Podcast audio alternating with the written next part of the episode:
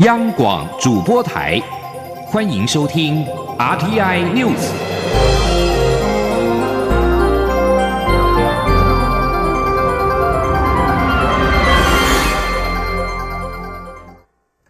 各位好，我是主播王玉伟，欢迎收听这节央广主播台提供给您的 RTI News。今天是二零一九年四月五号，新闻首先带您关注国际焦点。英国卫生大臣韩考克四号表示，英国首相梅伊唯有在反对党工党国会议员的协助之下，才能通过他的脱欧协议。二十五名工党议员则是传出致函党魁科宾，要求他不惜让步，以让脱欧协议过关。英国国会下议院三号深夜快速通过了延后脱欧期限的法案，试图让英国不在无协议的状况之下脱欧。执政党并且在四号与工党进行新一轮的谈判，以争取支持。不过，根据路透社报道，梅伊三号就如何突破脱欧僵局与工党党魁科宾举行的会谈，激怒了执政保守党的部分国会议员。英国卫生大臣韩考克在四号对此受访时表示。由于保守党内疑欧派人士反对梅伊的脱欧协议，因此梅伊必须寻求工党的协助。报道还指出，二十五名工党国会议员三号致函科宾，要求他在和梅伊协商脱欧协议时，如果有机会达成一致的意见，应不惜做出额外的努力，并且不应在协商当中寻求考虑举行第二次脱欧公投，因为这类投票会进一步分化英国。欧洲联盟执行委员会副主席卡泰宁在四号则表示，由于英国国会无法就明确替代选项达成共识，英国似乎正朝向无协议硬脱欧快速前进。继续将焦点转回到国内，关注台湾的外交情形。继美国联邦参议院之后。美国联邦众议院也提出众院版的二零一九年台湾保证法案，以及重新确认美国对台湾及对执行台湾关系法之承诺决议案。对于美国联邦众议院多位跨党派领导阶级议员的举措，外交部表示感谢，并强调会密切关注后续的发展，以继续稳健深化台美关系。前听记者王兆坤的采访报道。针对美国联邦众议院提出纪念台湾关系法四十周年决议案以及台湾保证法案，外交部发言人李宪章四号表示，在台湾关系法立法四十周年之际，美国联邦众议院多位跨党派领导阶层议员联袂提出有台法案及决议案，以具体行动展现对我国的坚定支持，极具正面意义。他说，外交部对此表达诚挚谢意。除将密切关注该法案及决议案未来可能的发展之外，也将持续以务实态度与美方携手合作，进一步深化台美合作伙伴关系。外交部指出，纪念台湾关系法四十周年决议案，重申了台湾关系法及六项保证是台美关系的基石，并鼓励台美各层级官员互访。该决议案并敦促美国总统应依据亚洲再保证倡议法案等立法。常态性转移国防装备给台湾，探索与台湾扩展及深化双边经贸关系的机会，同时呼吁美国国务卿支持台湾有意义参与国际组织，并肯定台美在对抗恐怖主义及全球人道援助等领域的合作。美国联邦参议院三月下旬曾提出参院版的二零一九年台湾保证法案，联邦众议院是接续提出提案的议员，民主党与共和党都有。包括外委会主席恩格尔、共和党首席议员麦考尔、亚太小组主席薛曼、亚太小组共和党首席议员约霍。中央广播电台记者王兆坤台北采访报道。而在国际组织的参与方面，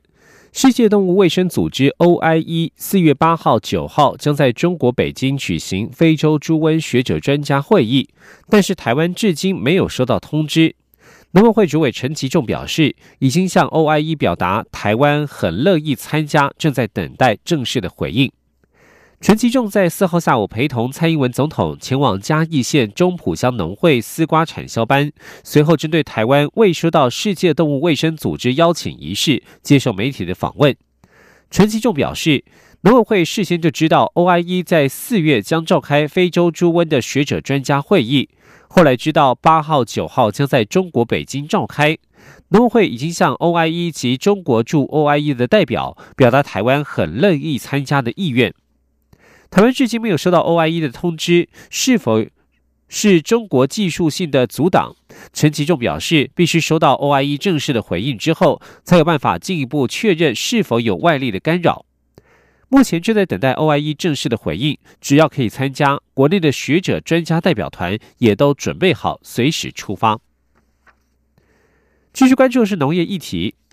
蔡英文总统在四号前往嘉义勘察水稻稻热病，并且与农人座谈。总统表示，维持农民收入稳定是政府最大的挑战，而农产品价格又容易受到生产过剩等因素影响，政府必须一项一项的处理，以保证农民收入稳定。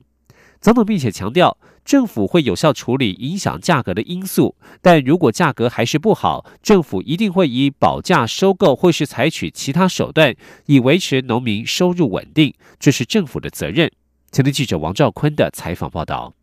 蔡英文总统上午在嘉义勘察水稻稻热病时表示，政府会用最大的努力，全力协助农民加强防治稻热病。面对这一次稻热病的损害。余粮的收购将不受三千两百公斤的限制，要用收购的价格保障农民收入，一定会提供最好协助，让农民损失降到最低，收入能够稳定。总统下午则是与嘉义的凤梨农以及中埔丝瓜产销班举行座谈。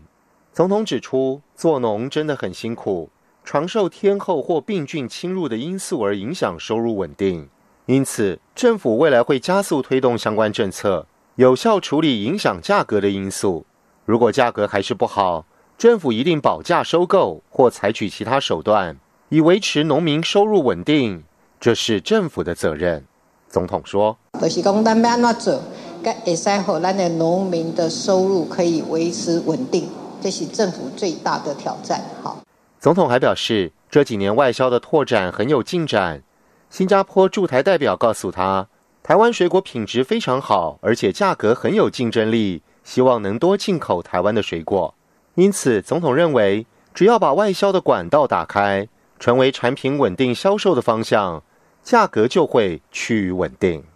中央广播电台记者王兆坤采访报道。蔡英文总统最近的行程多半与国防和民生有关。在四月四号儿童节这一天，蔡英文总统首度参与演出的 MV 也在当天上线。这次是和 YouTuber Mom and Dad 合作，希望传达政府重视新时代父母的育儿问题。而这首名为《游乐场》的歌曲 MV 还邀请到网红李克太太、异乡人、台客剧场跨刀演出。继续关注的是政坛焦点。前新北市长朱立伦在四号晚间指出，他现在的立场非常清楚，就是两个权力：征召韩国瑜全力支持，办初选全力以赴。他与国民党主席吴敦义没有沟通上的问题，两人在七号的会面应该要公开，以展现党的团结。争取国民党总统提名的朱立伦，在四号晚间与妻子高婉倩前往新店碧潭观看水舞。他在受访时谈到国民党是否征召高雄市长韩国瑜参选总统一事时，表示他的立场已经是非常的清楚，就是十八个字：两个权力，征召韩全力支持，办初选全力以赴。他指出，其实他与吴敦义在七号没有特别需要沟通的问题。如果真的要见面，那就公开，公开来展现国民党的团结。国民党只有团结才能胜选，而他也会公开再次念这十八个字的立场。此外，会在公开场合或直播方式提出具体政见，希望能够成为党的共同政见或共同政策。而目前，国民党和民进党的初选协调都在进行当中。而从政府的施政上，也可以看出，执政党在去年选举挫败之后有所调整。行政院长苏贞昌日前在立法院答询时，针对转型正义相关议题的回答相对谨慎，甚至明白表示没有国币改版的规划，与之前促转会的立场有些为不同。民进党去年底选举遭逢挫败，正在重整脚步，以迎战明年的总统大选。在相关政府政政策改革的推动节奏上，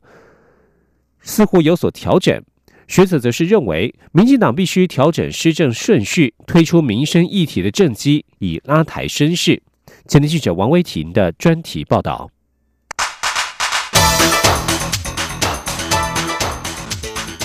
专题报道。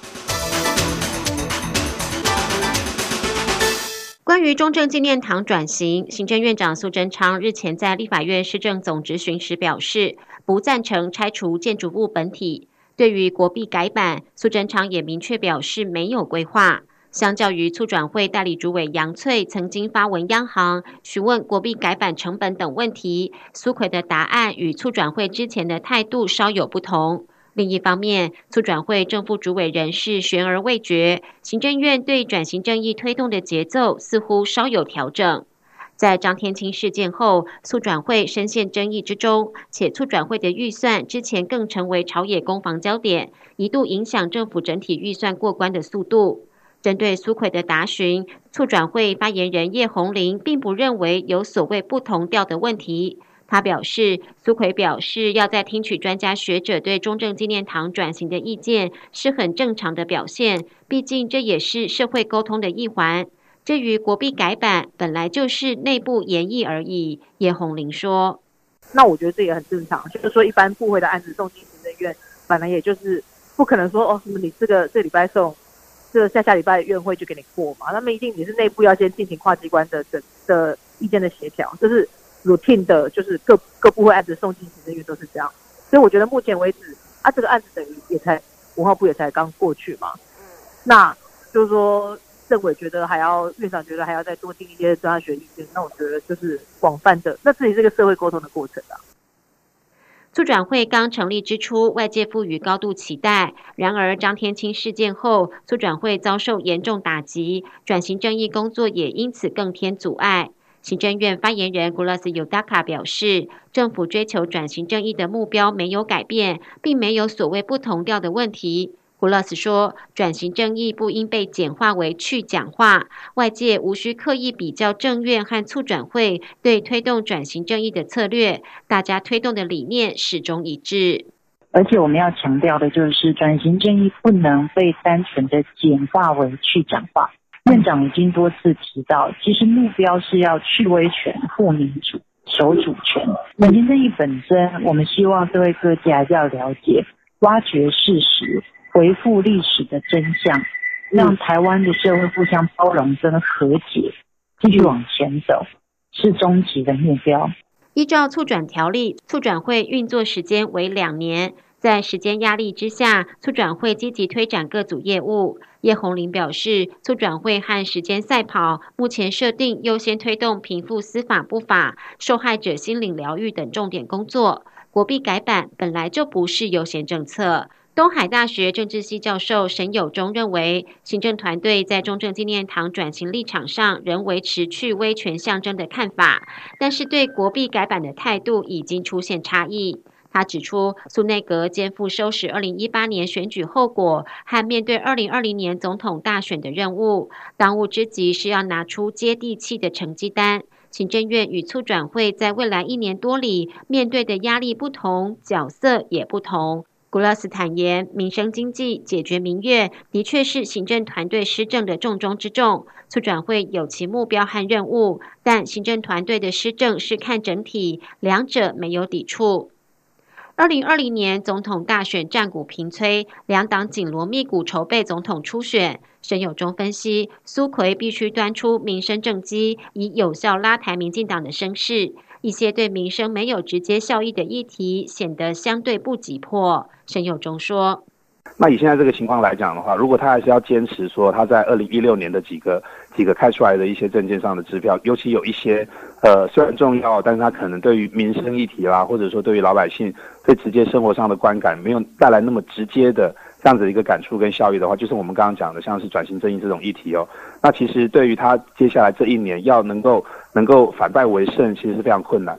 那么在这些问题上面来讲，即使民进党他们内部可以取得共识，但是可能对于老百姓来说，也会认为这个东西不是他们现在想要急迫解决的。沈友忠认为，选举的主轴已经从二零一六年的两岸关系、转型正义或者世代差异，转换成民生两岸。尤其面对国民党不断强打农产品外销牌，政府更力推让老百姓有感的政策，市政主轴回归民生。他说，政策准心微调，当然可能使党内的传统支持者对没有贯彻政治改革感到失望，而有些失分。但是总统大选迫在眉睫，行政团队必须尽速赢回中间选民的青睐，才能备战二零二零总统大选。中央广播电台记者王威婷专题报道。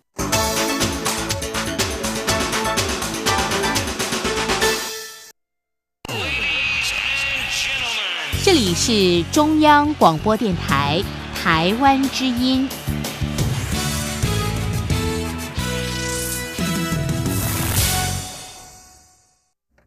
各位好，我是主播王玉伟，欢迎继续收听新闻。关注儿童福利的政策，公立幼儿园供不应求，准公共化幼儿园政策今年八月起将进一步扩及到六都。教育部在四月起，在全国教保资讯网公告了全国公私立幼儿园收费情形，让家长上网就能够了解住家周遭幼儿园近期的评鉴结果，并查查业者收费是否合理。举例来说，某幼儿园一学期学费新台币一万五千元，杂费九千元，加上另外收取的餐费、点心费、活动费等月费，一学期总额是五万四千元，平均每个月九千元。这些项目都会上网公告，而只要这一间幼儿园有加入准公幼机制，那么家长就只需要缴交每个月四千五百元，其他的差额由政府直接支付给园所。对此，宜兰县一名幼儿园业者表示，赞成公告幼儿园收费，依法规定的园所不会怕，但是加入准公幼必须以一之前一年的经营现况和政府签约，如果当时没有收延后托育的费用，那么之后也不能收。政策缺乏弹性，对业者家长来说都是相当的不利。而中华民国幼教联合总会总会长何明德则是认为，收费只是家长其中一个评估的方式。他也担心公布收费之后，家长优先以价格来筛选和评价幼儿园，而不亲自到场了解或是多方打听。全国教师工会总联合会理事长张旭正则是建议，教育部应该同步公布各种收费基准，让家长可以在网络上直接比对，了解哪一些收费项目合法，哪一些则是可缴可不缴。而四月四号，一年一度的儿童节，儿福联盟公布了儿童人权调查数据，发现台湾学童主观生活满意度持续倒退，已经创下三年来的新低。而没有足够的陪伴和支持，恐怕是孩子生活满意度倒退的关键。有近四成的孩子难得与爸妈同桌吃晚餐，有一成四的孩子在学校里感到孤单。而福联盟建议家长要多播出时间陪伴，聆听孩子的生活分享，用陪伴翻转孤单的儿童节。前天记者刘玉秋的采访报道。又到了一年一度的儿童节，为了让孩子有难忘的儿童节，儿福联盟连续九年在儿童节当天举办亲子园游会，为孩子打造一日儿童乐园。今年还特别邀请艺人陈建州与孩子一起同乐。儿福联盟也循往例，在儿童节当天公布儿童人权调查数据，发现台湾的孩子其实很孤单。台湾学童主观生活满意度持续倒退到七十五点八分，创下三年来的新低点。儿福联盟执行长白立芳表示，没有足够的陪伴与支持，恐怕是孩子们生活满意度倒退的关键。有近四成的孩子一周跟爸妈同桌晚餐的天数少于四天，家人。请听孩子烦恼的状况更是每况愈下，离国际平均水准越来越远。呃，如果再跟国际数据的相比较，因为呃蛮显著的一个差别是，呃孩子觉得很容易可以跟爸爸妈妈分享烦恼的这个比例啊，在国际间其实是高达七成，一直到将近九成，就是爸爸爸跟妈妈这样子。那但是在台湾却降到了四成五到六成，也就是说这是一个很明显的不同，是呃。台湾的孩子觉得他们其实是没有办法跟，就是不容易跟爸爸妈妈分享困难的。更令人担忧的是。根据儿福联盟的调查发现，亲情与友情的陪伴同步下滑，孩子也苦恼与同才关系。有一成二的孩子坦言无法轻松交到好朋友，甚至有一成的孩子觉得在学校里没人跟我同一国。一成四的孩子觉得自己很孤单。儿童节俨然变成孤单儿童节。节。儿福联盟建议家长，即使在忙碌的生活中，也要每周至少播出三十分钟，专心与孩子聊聊天，不要只关心功课，要有真正的互动与实质的沟通，及时帮助孩子，陪伴才是最好的儿童节礼物。呼吁家长要用陪伴翻转孤单的儿童节。中广电台记者刘秋采访报道。继续关注的是司法焦点。前桃园地检署检察长彭坤业被指接受前法务部长邱泰三关说，指示公诉检察官继续认罪协商。公诉检察官陈嘉义三号说他没有做违背良心的事。彭坤业四号则表示，良心没人摸得到，不协商应该要明白拒绝，而非避不见面。全案起于桃园地检署起诉立新医院院长张焕珍逃漏税案。法院审理期间，检察官论坛在三月份传出彭坤业指示公诉检察官促成认罪协商，遭检察官质疑官说。高检署也组成调查小组，认定彭坤业接受前法务部长邱泰三的官说，只是已决定不再协商的公诉检察官继续与被告辩护人协商，以彭坤业处置失当，报请法务部处理。检察官陈嘉义表示，从未当庭或私下同意认罪协商，从头到尾都可以说，都说是可听取被告的意见，并没有当庭同意要向法院申请协商，并指身为检察官自己没有做违背良心的事。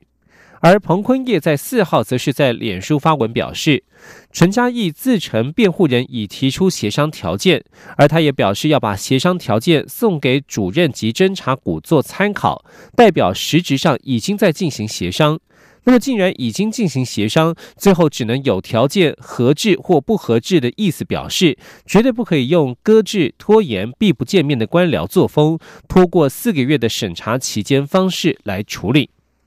而这起案件也掀起了是否应该增修妨害司法公正罪的讨论。国民党立委吴志阳表示，为了避免全市官说司法的案件越来越多，应该尽速制定相关规范。法务部则表示，正在严拟在刑法当中增订妨害司法公正罪，但是妨害司法的范畴很广，构成要件如何界定，检察司还在通盘研拟当中。前的记者刘玉秋的采访报道。立新医院院长张焕珍遭起诉涉嫌逃漏税案，引发桃园地检署前检察长彭坤业及前法务部长关会咨询委员邱泰三的官说疑云。虽然邱泰三请辞关会自委明志，强调自己只是转知陈情，绝无官说，但检察官改革团体减轻减改，仍要求法务部应立刻将彭坤业免除高检署主任检察官职务，并送评鉴。同时，也呼吁立法院应尽速增修妨。害害司法公正罪，其实早在二零一七年，由蔡英文总统主导的司改国事会议中，就曾决议增订妨害司法公正罪，期望透过立法杜绝无法可罚的不当官说，但至今似乎毫无进度，一度引发时代力量党团不满，要求法务部尽速提出妨害司法公正罪的版本。对此，法务部次长陈明堂四号受访时表示，法务部检察司已严拟在刑法中增订妨害司法公正罪，但所谓的妨害司法的范畴很广，如何定义还需通盘考量。陈明堂说：“那检察是有在统筹处理的，有了，因为妨害司法公正的那个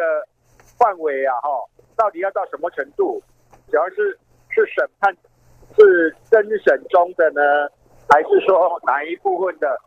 啊？”那个范畴还不特定，所以有这个原意呀，因为它那个范畴啦。到底要到什么样的强度啊？哎哦，不要弄得风声鹤唳，也不要说重的没有效果。国民党立委吴志阳受访时也表示，为了避免全市官说司法的案件越来越多，妨害司法公正罪确实有立法的必要性，应该趁此明确定义官说，并制定出相关规范，让司法、民代、监察等各界都能依法行事。他并建议立法院司法法制委员会提案，要求法务部尽速提出修。说法版本。中广播电台记者刘秋采访报道。医药消息：疾病管制署推动在家艾滋自我筛检计划，最近四个月筛检人次将近一万七千人，比去年同期多出了四千两百人次，成长了两成五。机关署表示，今年备有五万剂自我筛检试剂，即日起除了增加供应地点，也提供初筛为阳性者就医检验可以减免部分负担的补助，借此提升就医意愿。前天记者陈国伟的采访报道。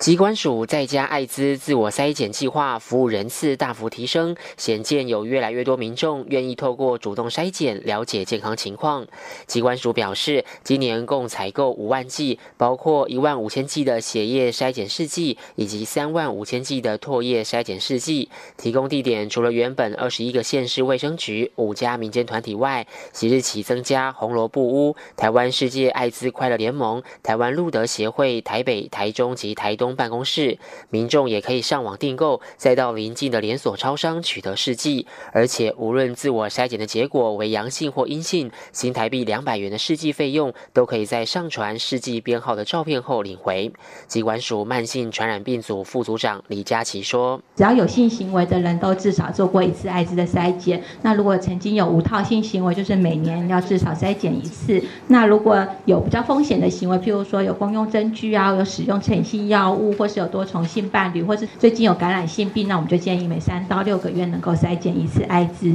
李佳琪提到，疾管署从二零一七年四月起推动在家艾滋自我筛检计划，当年度发现一百六十七名新通报艾滋感染个案，当中有七成是三十岁以下。但是这些个案从筛检就医到确诊的平均时间达一个半月，最长甚至到八个月。为了使初筛阳性者能及早到医疗单位确认检验，并接受医疗团队咨询服务，机关署与全国七十四家艾滋指定医事机构合作。凡是在去年十二月后参加自我筛检计划，而且初筛为阳性的民众，只要携带可以清楚辨识自我筛检试剂编号的照片，到这些医事机构检验，当次就医将能减免部分负担，期盼能增加后续检验的意愿。机关署表示，详细的自我筛检方式可以参考教学影片或试剂包装内的操作说明。有关试剂提供地点及艾滋指定医事机构名单，可以上计划网页查询。或拨打免付费防疫专线一九二二洽询。